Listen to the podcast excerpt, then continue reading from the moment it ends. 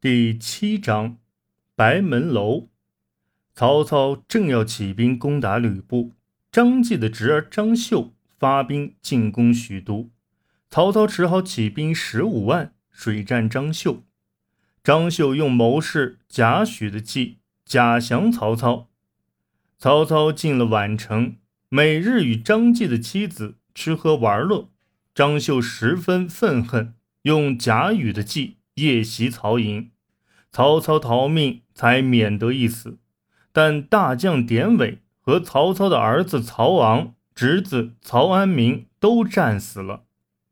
曹操亲自祭奠典韦，哭得伤心极了。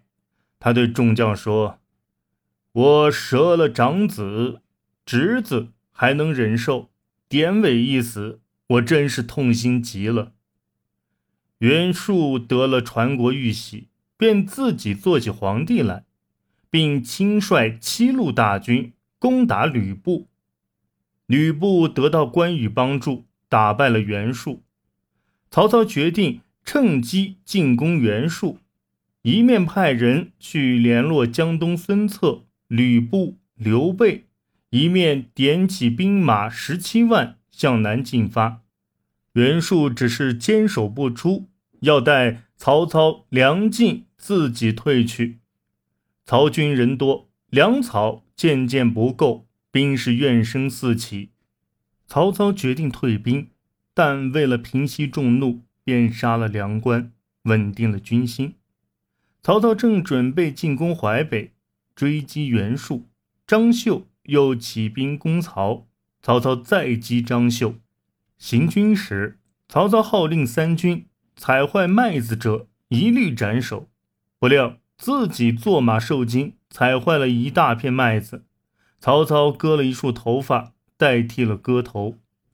曹操围攻南阳，张绣的谋士贾诩见曹操一连三天绕城观看，知道曹操要声东击西，便将计就计，在城东南角埋伏精兵。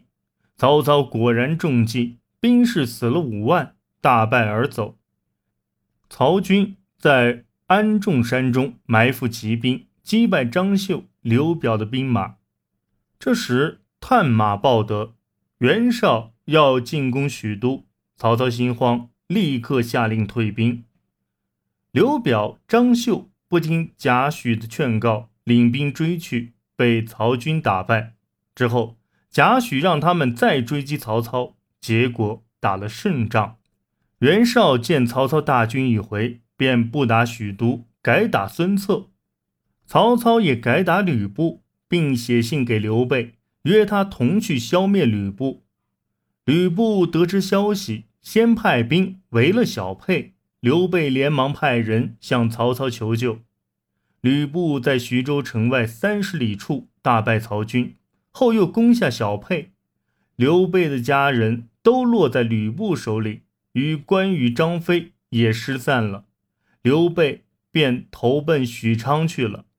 由于陈氏父子在徐州城中做内应，曹操很快攻下徐州小沛。吕布令家小与谋士陈宫逃到下邳去了。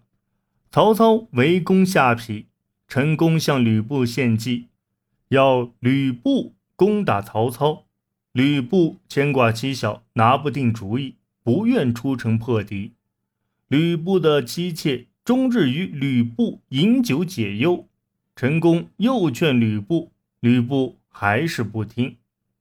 陈宫抬起头，长叹一口气，说：“我们死无葬身之地了。”吕布手下大将侯成违反吕布戒酒的命令。差一点被吕布杀掉，将士个个暗恨吕布。侯成、吕宪、魏续等都准备谋反。侯成偷了吕布的赤兔马，献给了曹操。曹操不断攻城，吕布精疲力尽，在城头椅上睡着了。